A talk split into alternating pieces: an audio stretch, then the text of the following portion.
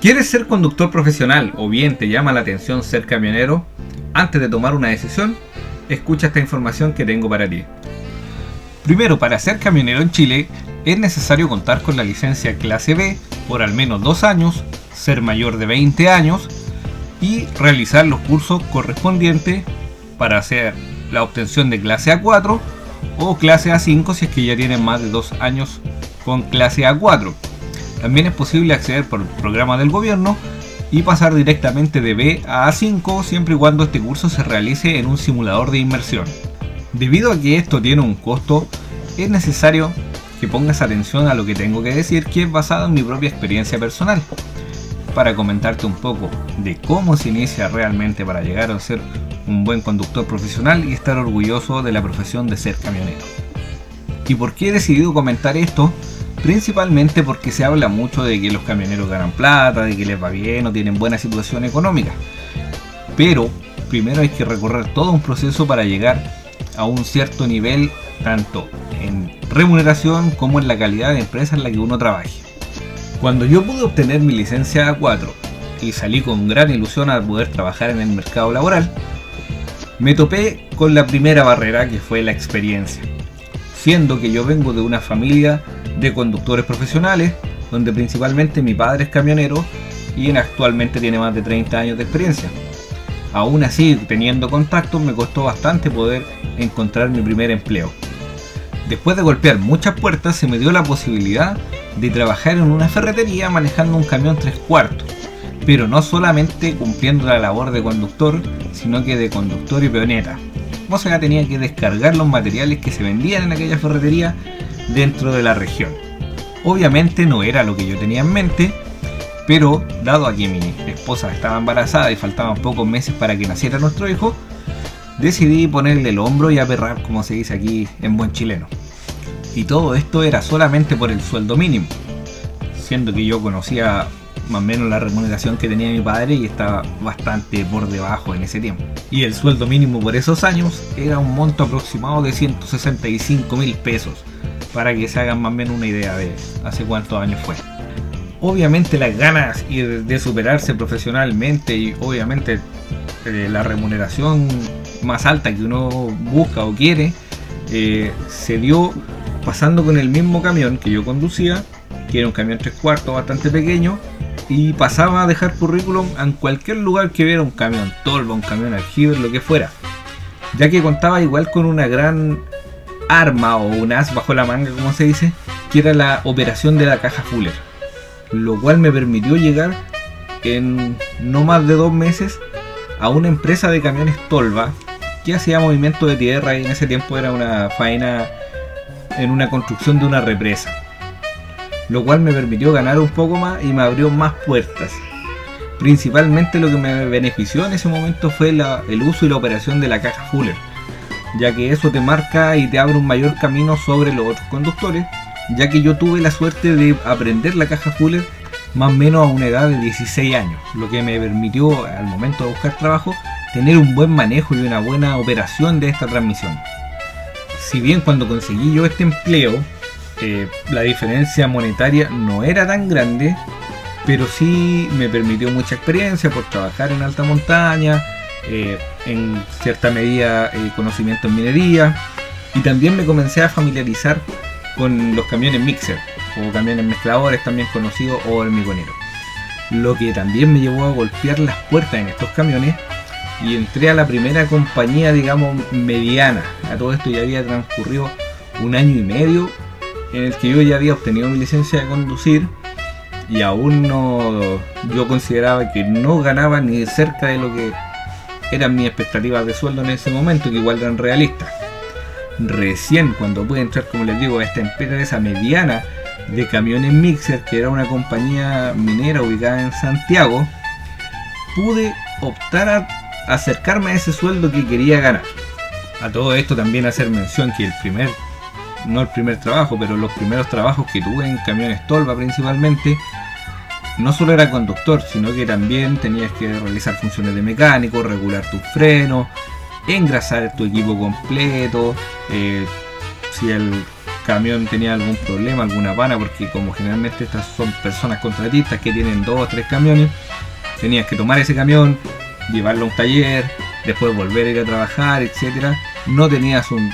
un piso o un sueldo asegurado, sino que te pagaban por vuelta y comisionaba, etcétera. O sea, ese era el sistema de pago y lo que tú ves que tú tienes que vivir al principio para poder em, ir haciendo experiencia que finalmente es lo que pesa y es lo que prima. A todo esto, cuando yo tuve la suerte de poder llegar a esta compañía que tenía camiones mixer y donde yo quería ser operador mixer, era como mi gran ilusión o proyecto en ese momento como conductor, ser conductor operador mixer. Se me dio la coincidencia de que eh, en una de las empresas donde yo trabajé como conductor de camión Tolva y después llegué a esta compañía a dejar el currículum como, como conductor para operador mixer, esta persona era el supervisor de esta flota ahora que más o menos eran 50 camiones. Entonces él me reconoció y eso también me permitió poder llegar al tema de los mixers. También hubo un tema de suerte de por medio, ya que yo aún no cumplía los dos años de experiencia y generalmente para este tipo de trabajo te piden tres. Si bien significó una alegría poder entrar a esta compañía, también hubo cierto poco compañerismo, por así llamarlo, de otros colegas que tenían mucho más experiencia que nosotros y que nos, ve, nos veían porque entramos en un grupo de cuatro personas, como que nosotros le estábamos yendo a quitar el trabajo. Entonces, obviamente, como nosotros no sabíamos operar mixer, no sabíamos preparar hormigón, estas personas eh, tampoco nos enseñaban, nos cerraban, por así decir, la puerta en la cara y no te dejaban mirar como cómo ellos preparaban el hormigón que finalmente echarle agua, no nada más que eso. Bueno, y así como no nos querían enseñar, hubo un grupo de colegas, contadito con los dedos de una mano,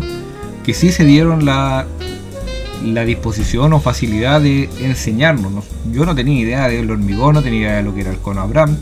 que finalmente la cantidad de agua que lleva, pero según como el hormigón cae en las últimas paletas del trompo o del mezclador, tú tienes una proporción visual del cono que se está generando. Y eso en buen chile no se aprende al ojímetro. Nada más y para eso tú necesitas estar constantemente mirando el hormigón para saber cuánta agua tiene y en qué cono estás. O sea, más o menos resumiendo estos dos primeros años de mi actividad laboral, recién yo me acerqué a ganar 3.5 veces lo que ganaba en mi primer sueldo, que era el sueldo mínimo. Dentro de esta industria estuve tres años aproximadamente. Eh, trabajé en dos empresas. En la primera que entré, después me cambié a otra. Y finalmente en esa otra empresa que yo me había cambiado, eh, bueno, llegó el momento del finiquito, donde necesitaban hacer una cierta cantidad de cortes de personas. Y yo me ofrecía que me finiquitaran, ya que quería dar el gran paso, siguiendo los pasos de mi padre, de llegar al tema de la carga peligrosa, a conducir un camión cisterna que transportara combustible. Y la manera de poder optar a mi licencia A5, que tiene un costo igual elevado, era a través de ese finiquito. Así que después de cuatro años, lo que generalmente uno lo asocia a algo malo, que es perder un trabajo, que te finiquiten, yo lo vi como una oportunidad para poder extender mi licencia y abrir más mi campo laboral y acercarme más a ese sueño, esa meta que tenía, que era llegar a un transporte de carga peligrosa con un vehículo de alto tonelaje. Y para ello, tanto obtener la licencia profesional, realizar el curso con las horas que dura y también tener la suerte de que yo ya sabía conducir una rampla, no digamos profesionalmente ya, pero tenía experiencia en estacionar, en estacionar en L, en poder entrar y salir de lugares, de zonas de carga, etcétera, ya que generalmente salía mucho con mi papá,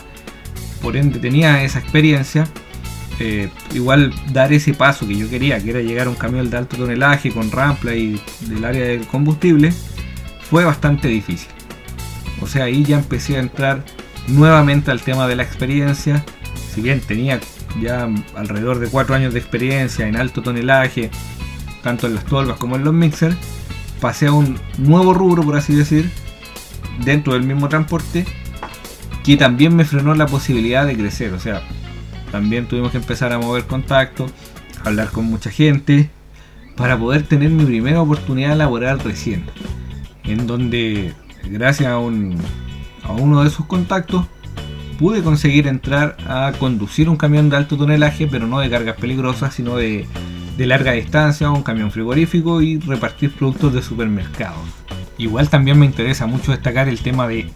que si bien tenía yo los contactos de que me dijeran, ven, te vamos a realizar la entrevista, te vamos a probar, igual yo tenía que dar las pruebas de conducción, hay que tomar el camión, hay que ir a estacionarse, hay que salir con el vehículo, tienes que después posicionarte en otro lugar en reversa, te van a ver si hacen la inspección, etcétera. O sea, por mucho contacto que tú tengas, nunca te van a decir toma, ahí está la llave del camión, anda a trabajar. Primero te van a probar siempre. Y en esas pruebas me tocó llegar a una empresa que ni siquiera me recibió el currículum, que me vieron, yo tenía experiencia, como te digo, en caja Fuller, experiencia en Rampla, yo tenía mi licencia, e incluso ya había sacado mi certificación CEMEP de cargas peligrosas en Carabineros de Chile,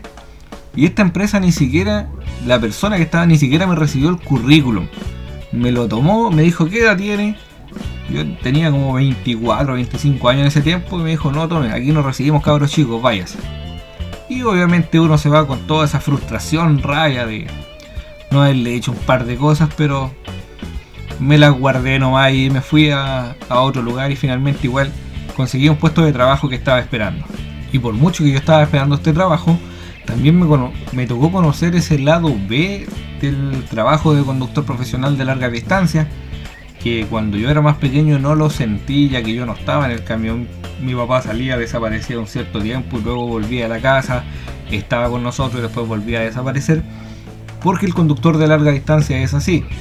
Entonces yo tomaba el camión, tenía que salir a descargar,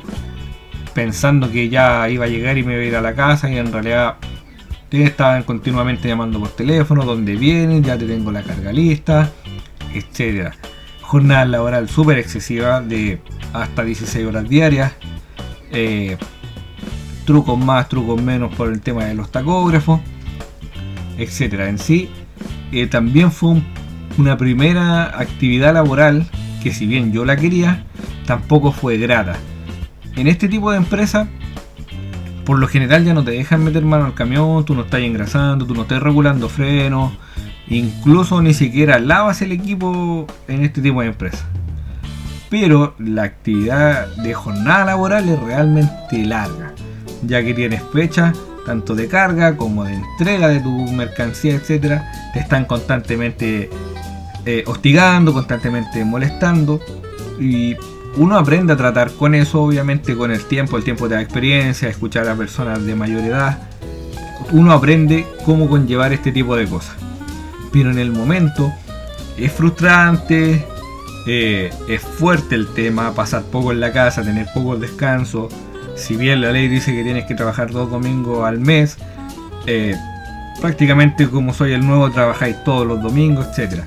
O sea, como se dice, tienes que aprender a hacer de tripas corazón. O sea, que tú estás ahí porque tú quieres disfrutar de la conducción del camión. Estás disfrutando del camión y el tema ya de remuneración del dinero que tú quieres ganar ya en realidad pasa a un segundo plano. Porque la única forma que uno tiene para soportar no estar en la casa y estar solo en un camión y en realidad dormir, comer, después de pasar a una estación de servicio a ducharte, volver a subirte al camión volver a conducir es solamente el hecho de querer conducir y poder disfrutar un camión. Solamente eso te paga ese sacrificio. Y eso también a, su vez es lo que a ti te da esta gana y esta emoción de decir orgulloso de ser camionero. O sea, no cualquiera lo va a hacer, no cualquiera está dispuesto a pasar esto en su trabajo, no cualquiera va a ser capaz de estar tras un volante, conducir varias horas e incluso dormir en el mismo lugar que trabaja no todos están dispuestos a eso. Y bueno, después de esta experiencia que tuve en este rubro de transporte y grandes aprendizajes también, en donde aprendí a, estacionarme prácticamente aculatado en cualquier lugar, ya que los estacionamientos de los supermercados están hechos para autos, no están hechos para camiones en su gran mayoría, en especial en Santiago Centro, ni los alrededores céntricos tampoco. Entonces después ya de estas vivencias pude dar el salto que quería de llegar a una empresa de transporte de combustible, con, a una compañía conocida en el rubro y poder recién prácticamente después de 5 años llegar a la meta que yo ya me había planteado, que me había propuesto en algún momento, que era transportar carga peligrosa. Recién después de esos años, de varias vivencias, de harta práctica, de aprender mucho, de escuchar a mucha gente, de tomar los buenos consejos, de los malos consejos simplemente desecharlos, de un autoaprendizaje, de querer saber, de querer ser el mejor en tanto en la conducción, saber qué equipo estaba manejando, cómo se operaba, cuál era el rango de revolución adecuado, incluyendo el cambio de legislación continua que hay en nuestro país. Bueno, y para resumir un poco la información, hablar primero qué es lo malo de cuando uno inicia como conductor profesional o camionero. Primero, que los dos hasta cuatro primeros años de tu carrera, siempre en donde uno postule, no te van a tomar mucho en cuenta porque eres el que no tiene experiencia. Siempre va a haber alguien más experimentado que tú y es muy probable que llegue alguien con mucha más experiencia de la que uno tiene y uno siempre va a quedar en último lugar frente a los demás. Aunque quizás técnica y cognitivamente tú tengas muchos mejores conocimientos, mucho mejor operación en la conducción más prolija y más limpia que una persona que a lo mejor lleva 25 años manejando, pero jamás se ha dedicado a conducir realmente como un profesional. Y en ese momento va a pesar la experiencia, aunque él tenga una pésima y mala experiencia a lo largo de los años, igual va a pesar por sobre nosotros que tenemos menos experiencia cuando obviamente comenzamos. Lo segundo, eh, las primeras oportunidades laborales son con sueldos bajos. puede ser del mínimo o dos sueldos mínimos en el mejor de los casos, pero difícilmente te van a pagar más que eso. Y cuando te digan no, no lo aceptes, es muy poco, esa decisión es tuya. Si tú quieres